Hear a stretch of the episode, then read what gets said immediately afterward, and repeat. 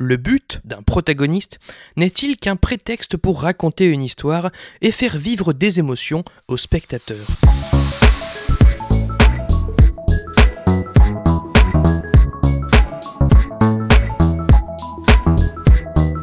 Salut et bienvenue dans ce cinquantième numéro de Comment c'est raconté, le podcast qui déconstruit les scénarios un dimanche sur deux.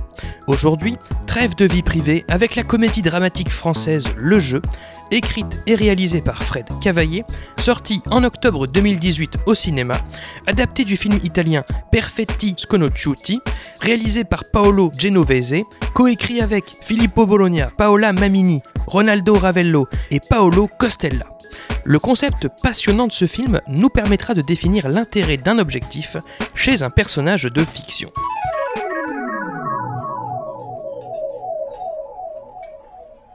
Le temps d'un dîner, cet ami décide de jouer à, un jeu. Chacun doit poser son téléphone portable au milieu de la table et chaque SMS, appel téléphonique, mail, message Facebook, etc., devra être partagé avec les autres. Il ne faudra pas attendre bien longtemps pour que ce jeu se transforme en véritable cauchemar. Extrait de la bande-annonce. On pourrait par exemple poser tous nos téléphones sur la table et tout ce qui arrive ce soir, on regarde tout ensemble et on lit tout à voix haute. Oh bah ce serait drôle, non? Drôle? Ah non, ça je crois pas, non. C'était clean. Bah vas-y alors, montre. Mais si je te montre le mien, tu me montres le tien. Allez, moi je joue. Faut arrêter avec les jeux. La dernière fois qu'on a joué au Trivial Poursuite, on a failli se battre. Vincent, t'as un message.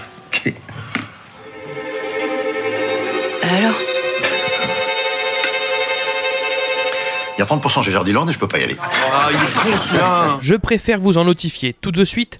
Attention, spoiler. Que ce soit dans l'épisode sur Her, dans celui sur Juste la fin du monde, dans celui sur Édouard de Main d'Argent ou encore dans celui sur Terminator 2, j'ai régulièrement insisté sur le fait que l'intrigue d'un scénario, donc le but des personnages, n'était pas intéressant en soi.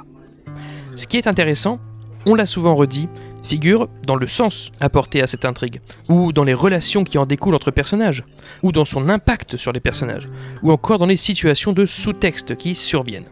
Bref, l'objectif paraît superficiel en lui-même. Que les personnages veuillent sauver le monde, comme dans les Marvel, rentrer chez eux, comme dans le film d'animation Klaus, ou traverser une rivière, comme dans Bird Box, cela a relativement peu d'intérêt si on ne nous en dit pas plus. Ainsi est née la fameuse notion popularisée par Hitchcock de MacGuffin, que vous connaissez évidemment, consistant à mettre le protagoniste en quête d'un objet sans intérêt, seulement pour mettre l'histoire en mouvement.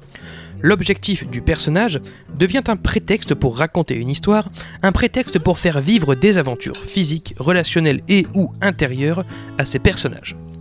Seulement, j'aimerais cette fois nous réconcilier avec cette notion d'objectif et établir ce qui peut la composer, comment elle peut s'orchestrer, ainsi que les perspectives de narration qu'elle offre au scénariste. Commençons par cette histoire de mise en mouvement de l'histoire. Déjà, le plus souvent, conférer un but à ces personnages permet de créer de l'action, et donc de ne pas ennuyer le spectateur. Si les personnages ne font qu'errer et raconter leurs états d'âme pendant 90 minutes, quand bien même du conflit les menace et les provoque, la plupart du temps, le spectateur surveille sa montre. Peu importe la nature, la durée ou la façon dont il est poursuivi, le but dynamise l'histoire. Pour l'anecdote, le mot drama de dramaturgie vient du grec et signifie action. Sans action, pas d'histoire. Si le film Le jeu montrait juste cet ami en train de manger, il ne serait pas très captivant. C'est parce qu'ils ont pour but de partager avec les autres tous les messages qu'ils reçoivent qu'il se passe des choses. Pour autant, notez que les personnages sont dans une dynamique de réaction plus que d'action.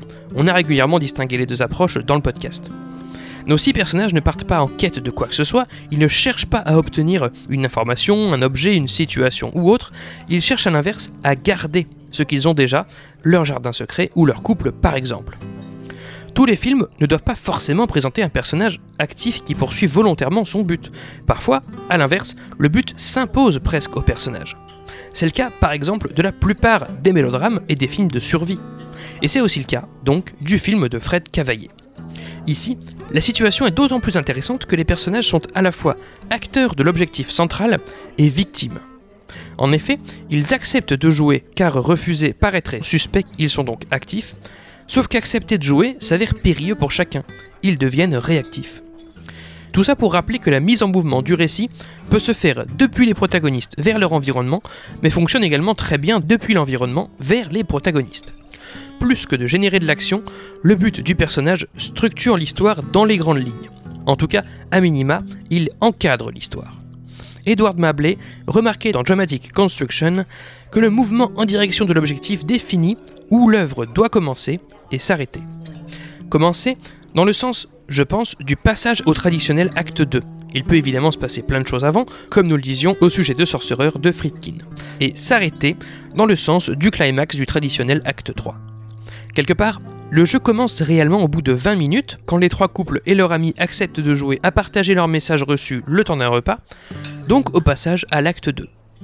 Nous comprenons intuitivement que l'histoire prendra fin soit au moment où le repas se termine, soit au moment où ils abandonneront le jeu. Et cela a lieu presque au bout d'une heure vingt, donc à 5 minutes du générique. Point suivant, l'unité d'objectif. Dans Évaluer un scénario, Yves Lavandier déplore que de nombreux projets de scénaristes amateurs souffrent d'une absence d'unité d'action. Eh bien oui, pour que le but encadre une histoire et lui attribue un point de départ comme une destination, il faut qu'il soit unique. Si toutes les 10 minutes les personnages changent d'objectif, le spectateur peut se désintéresser, ne pas comprendre où l'on veut en venir, ou ne pas s'investir à nouveau dans l'aventure. Les méthodes employées par les personnages peuvent varier, des buts locaux peuvent survenir ça et là, mais un but général englobera le plus souvent les péripéties d'un film. Ce n'est évidemment pas, comme toujours et heureusement, une règle stricte de scénario, mais une convention bien pratique et d'ailleurs attendue par l'auditoire. Dans le jeu, quand bien même il n'y a pas de protagoniste unique, mais bien un ensemble de personnages bénéficiant d'un traitement équilibré, leur but est commun et donc unique, partager leurs notifications. Ensuite, découlera pour chacun son but propre en fonction de sa situation personnelle, cacher un adultère, une orientation sexuelle, une initiative, une activité ou autre. Autre caractéristique de l'objectif, son sens. Et oui, ne soyons pas totalement cyniques là non plus, le but n'est pas toujours un prétexte artificiel à l'action. De même que pour le conflit, nous en parlions au sujet de Her, et que pour la caractérisation des protagonistes, l'objectif peut parfaitement résonner avec le thème ou avec le sujet de l'histoire. Que ce soit sur le plan symbolique, je vous réfère à l'analyse de Taxi Driver dans Comment c'est raconté, ou sur le plan littéral. Le jeu, en l'occurrence, traite expressément de la question de la vie privée dans le couple, et plus généralement dans la vie sociale. Ainsi, le but que s'imposent les personnages permet d'explorer ces problématiques un couple s'envoie détruit, celui des fougueux Thomas et Léa, incarnés par Vincent Elbaz et Doria Tillier. Un couple s'envoie à l'inverse sauvé, celui des désabusés Charlotte et Marco, campés par Suzanne Clément et Roche Dizem. Et enfin, un couple n'est pas particulièrement renversé, bien que bousculé, celui des hôtes, Marie et Vincent, à savoir Bérénice Bejo et Stéphane de Groot. Passons à un petit détail tout bête, mais qui mérite d'être rappelé, le but des protagonistes doit idéalement être connu ou à minima perçu par le spectateur, exprime Lavandier dans sa dramaturgie. Si l'ensemble du récit repose sur du mystère, les protagonistes sont en mouvement, mais on ne sait pas vers où, ce qui, rapidement, là encore, est susceptible de désintéresser le spectateur. Idéalement, il nous faut ne serait-ce qu'un objectif de substitution pour se raccrocher à une destination, le bon vieux MacGuffin. Dans le jeu, on a un peu tous les cas de figure. L'objectif central, celui de partager ses messages, profite carrément d'une déclaration d'objectif. C'est la situation on ne peut plus claire. Les personnages expriment oralement leur but au spectateur. Les objectifs plus locaux sont seulement perçus par l'auditoire, comme lorsque Benoît, le mal-aimé campé par Grégory Gadebois, milite avec agressivité pour que Marco, avec qui il a échangé son téléphone, ne réponde pas aux SMS d'un certain Julien. Le spectateur comprend que Benoît veut éviter que son ami Julien soit froissé, même si on ne sait pas pourquoi. Mais cela n'est fait qu'en sous-texte, car le reste des convives ignore que les téléphones ont été interchangés. Mais il existe aussi, et heureusement ils ne sont pas légion, les objectifs opaques, qui ne sont pas clairs. Comme Charlotte qui retire et cache sa culotte au tout début du repas, on ne comprend pas ce qu'elle fait. On apprendra seulement plus tard qu'il s'agissait d'un jeu érotique avec une connaissance virtuelle. Au-delà d'être clair, il vaut mieux également que le but soit visuel, écrit Michael Hodge dans Writing Screenplays That Sell. Le cinéma étant un médium avant tout visuel et animé, attribuer au personnage un objectif matériel, ou un objectif dont la poursuite est visuelle, permet au spectateur de constater l'avancée de l'action. Si, effectivement, Le personnage déclare un but de type psychologique ou introspectif, par exemple comprendre qui il est, nous risquons d'assister à des tunnels de réflexion en voix off et de dialogues existentiels qui ne mettront pas tellement l'histoire en mouvement, à moins de matérialiser, là encore, la quête à travers un but visuel. Après, il ne s'agit pas forcément d'un objet. Dans Le Pont des Espions, Tom Hanks doit par exemple négocier la libération d'un pilote. Bon, bah la libération d'un pilote, on peut la voir, elle peut être montrée au spectateur. Dans Deux jours, une nuit, Cotillard convainc un à un ses collègues de renoncer à leur prime pour qu'elle ne soit pas virée. Cette fois, autant le but n'est pas matériel, convaincre c'est du dialogue et de la psychologie, autant il se traduit dans une mise en mouvement. Cotillard se rend de maison en maison. Dans le jeu, les smartphones sont effectivement visuels. Ils s'allument, affichent des messages, on les cache, on se les passe, on les consulte, on les manipule, bref, ils ne sont pas de l'ordre de la pensée. Cette convention-là d'écriture est bien entendu transgressible, ou transgressable, enfin je sais pas comment on dit, puisque bien des films sont basés sur des débats animés qui ne se traduisent en rien de matériel. Notons que les personnages sont alors tout de même en mouvement d'une certaine façon, et surtout tournés vers l'extérieur. 12 hommes en colère, diplomatie, et même plusieurs scènes du film de Fred Cavaillé, finalement. Concernant les caractéristiques de l'objectif des personnages, je terminerai sur un acronyme slash anglicisme issu du monde de l'entreprise, pardonnez-moi, je suis vraiment désolé, qui, je pense, a tout de même son sens ici. Le but peut s'avérer SMART. Comprenez Spécifique, mesurable, ambitieux, réaliste et temporel. Spécifique car il caractérise le personnage qui le porte.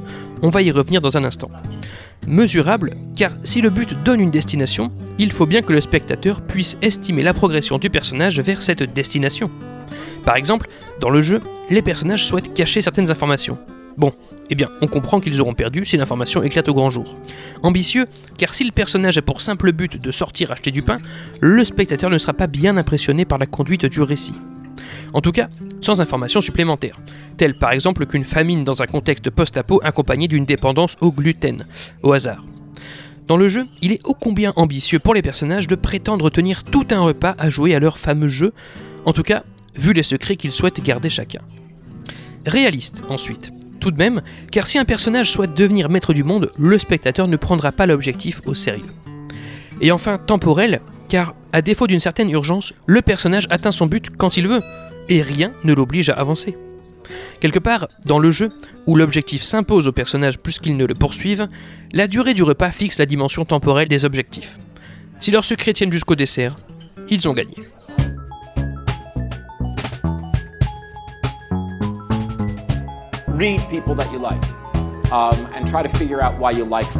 And when you see something or read something you don't like, try to figure out why you don't like that.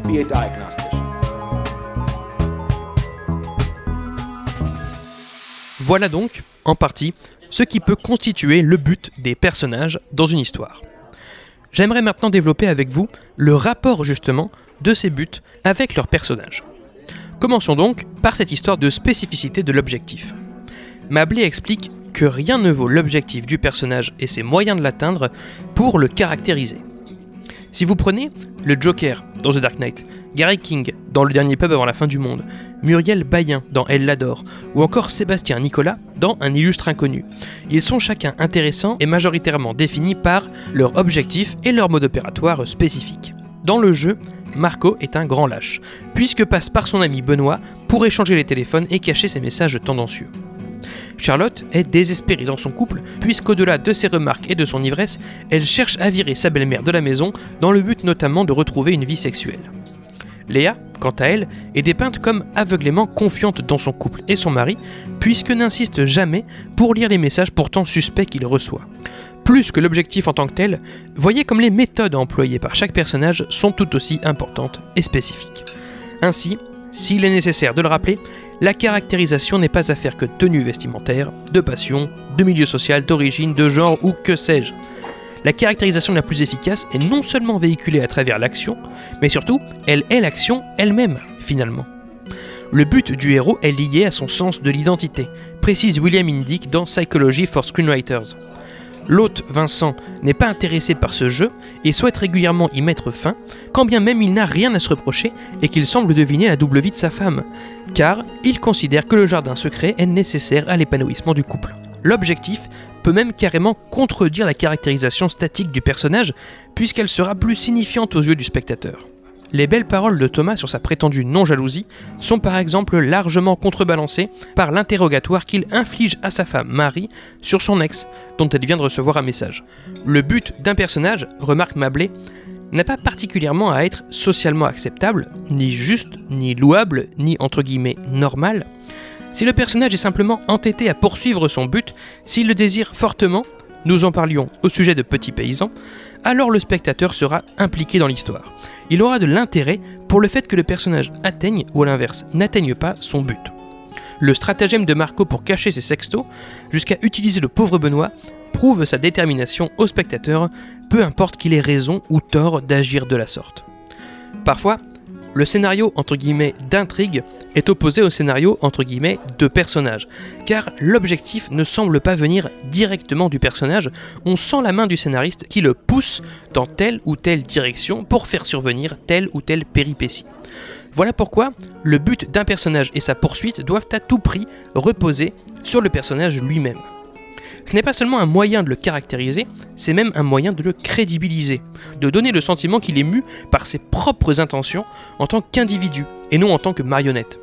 Enfin, concernant les personnages, au-delà de leur motivation, il y a la question de l'enjeu et du péril. Là encore, je ne m'étale pas, je les ai déjà traités dans Commencer à raconter, j'avais seulement oublié d'établir une distinction entre les deux, ce que je vais rectifier ici. Non seulement le personnage risque quelque chose à ne pas poursuivre son but, l'enjeu, mais il risque aussi quelque chose à le poursuivre, le péril. Dans Argo, Ben Affleck a pour enjeu de sauver des vies au péril de la sienne. Dans Loving, Joel Edgerton a pour enjeu l'amour au péril de sa liberté. Parfois, le péril joue quitte ou double, comme dans Les Misérables de Lajli, où les personnages veulent éviter un scandale au risque d'en provoquer un encore plus gros.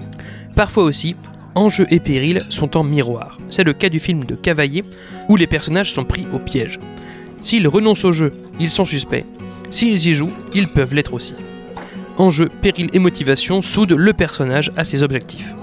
Tout ça pour dire que le but n'est pas forcément un MacGuffin inintéressant en lui-même, que le personnage se trimballe dans le seul but d'être poussé dans ses retranchements. L'objectif n'est pas qu'un prétexte au voyage émotionnel des protagonistes, d'ailleurs, dans le jeu, les personnages n'ont pas d'arc transformationnel, ils n'évoluent pas, mais simplement se dévoilent. L'objectif de chaque personnage le caractérise, le spécifie, il lui est inhérent. Enfin, abordons la troisième partie de l'épisode d'aujourd'hui. C'est bien beau de dire que le but des personnages met l'histoire en mouvement. Mais comment s'orchestre-t-il ce mouvement? Déjà, parlons du rythme. Les cahiers du cinéma prévenaient, dans leur anti-manuel, qu'un scénario n'est pas qu'une suite d'actions. Ce serait répétitif et assez ennuyeux.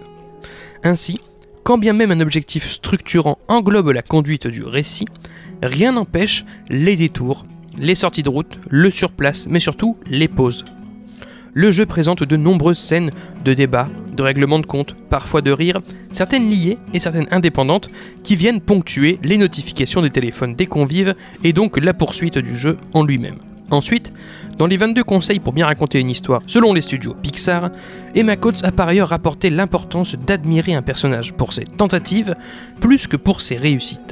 Dans la poursuite de son but, le personnage ne doit pas simplement passer des étapes les unes après les autres, souvent il se plante et c'est même réel en plus d'être touchant. Malgré toutes les justifications et les excuses dont font preuve les personnages du film de Cavaillé, ils finissent d'ailleurs forcément par être percés à jour. D'ailleurs, les scènes les plus fortes à mon goût sont celles où les personnages rament et font d'excuses en excuses alors que personne ne les croit. Puis vient la question de l'instabilité. On l'évoquait dans l'épisode du podcast consacré au dernier jour du reste de ta vie, le où les protagonistes cherchent généralement, tout au long d'une histoire, à retrouver une certaine stabilité, un certain équilibre. Eh bien, remarque Yves Lavandier dans Construire un récit, un personnage qui construit son objectif contribue malgré lui à bousculer la stabilité des autres personnages. Accepter de jouer au jeu des smartphones, par exemple, c'est imposer aux autres une vulnérabilité vis-à-vis -vis de leur vie privée.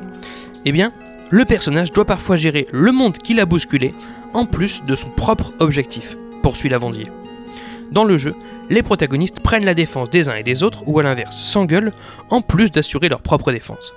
La seule poursuite du but initial implique que les personnages soient plongés par d'autres dans le tourment. Mon mari voit un psy, ma femme est en contact avec son ex, ma fille me déteste, ma mère pose problème à ma femme, etc. Quand Benoît reçoit des photos osées à la place de Marco, par exemple, Marco fait d'abord tout son possible pour lui éviter de les montrer, car intervertir les téléphones était son plan à la base.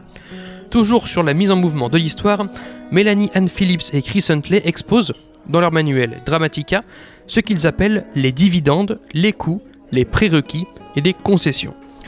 Tout d'abord, les dividendes. Il s'agit de récompenses dont les personnages bénéficieront dans la poursuite de leur but pour les encourager. Au début, le jeu est avant tout amusant, permet aux personnages de se faire des blagues, de mieux se connaître, de régler des malentendus, etc. Puis viennent les coups. A l'inverse, il s'agit de punitions que subiront les personnages dans la poursuite de leur but. Cette fois, on les retrouve dans la deuxième partie du récit, des couples s'engueulent, voire se brisent. Ensuite, les prérequis. On parle ici de conditions à atteindre ou à accumuler, de tests à passer avant de prétendre à son objectif. Je pense par exemple au film En guerre de Stéphane Brisé, où les personnages doivent d'abord s'entendre entre eux pour ensuite poursuivre un débat syndical commun. Ou encore au film Seul tout, où Eric et Ramsey doivent d'abord se réconcilier pour que la population réapparaisse. Pas sûr de trouver par contre de tels exemples dans le jeu. Enfin, les concessions. Dans ce cas de figure, des contraintes non essentielles sont imposées aux personnages dans la poursuite de leur but. Je pense par exemple à cette séquence où Marco réfute sans succès la relation homosexuelle qu'on lui prête et qui est en réalité celle de Benoît. En voulant cacher un potentiel adultère par l'inversion de deux téléphones, Marco doit confesser à sa femme et à ses proches être gay à la place de Benoît. Sinon quoi, son plan tombera à l'eau. Pour finir sur la conduite du récit, j'aimerais revenir une dernière fois sur la question du conflit, évidemment. Là encore, je ne répéterai pas tout ce que j'ai déjà évoqué, notamment au sujet de Heure de Spike Jones, je rappelle juste deux choses. Premièrement, les objectifs permettent les obstacles. C'est parce que les personnages sont en mouvement qu'ils doivent dépasser, sous nos yeux, des situations compliquées. Évidemment, on peut se contenter de situations qui leur tombent dessus, mais cela permet de diversifier les conflits. Et deuxièmement, les objectifs incarnent des obstacles en eux-mêmes. Quand deux personnages ont des intérêts contradictoires, la situation est dynamisée par la simple opposition des deux buts. Parfois aussi, l'objectif d'un personnage entre en conflit avec un autre de ses propres objectifs. Charlotte invite son mari à jouer au jeu au début, il accepte à condition qu'elle y joue elle-même, ce qui la refroidit instantanément. Fouiller le jardin secret de son conjoint est ici incompatible avec préserver le sien. Voilà pour ce tour d'horizon de ce qui peut composer le but d'un personnage. Je m'excuse si je n'ai pas été exhaustif et si j'ai quelque peu survolé certains aspects. Je cherchais avant tout à témoigner du caractère organique de l'objectif. S'il est décrié pour son côté parfois artificiel, autant qu'il est plébiscité pour le formidable outil dramaturgique qu'il demeure, je tenais à rappeler combien il peut se marier avec le reste des éléments qui composent une histoire et se fondre dans le décor fondu au noir pour ce 50e numéro de Comment c'est raconté. Merci pour votre écoute j'espère qu'il vous a intéressé. Retrouvez toutes les sources de cet épisode et tous les liens du podcast dans la description et sur ccrpodcast.fr, dont Facebook, Insta, SoundCloud, Spotify, tout ça, mais encore et surtout Apple Podcast. Pour ce dernier, je vous invite à laisser 5 étoiles et un commentaire, c'est très important pour le référencement du podcast. Podcast dont l'habillage musical était signé Rémi Le Sueur, je le rappelle, et le Pinta Compta remercie. N'oubliez pas qu'une retranscription de chaque numéro de Comment c'est raconté est disponible sur Medium pour pouvoir lire les analyses à tête reposée. Je m'appelle Baptiste Rambaud, disponible sur Twitter pour répondre à vos questions, à vos réactions, et vous donne donc rendez-vous dans deux semaines pour la 51e séance. Ciao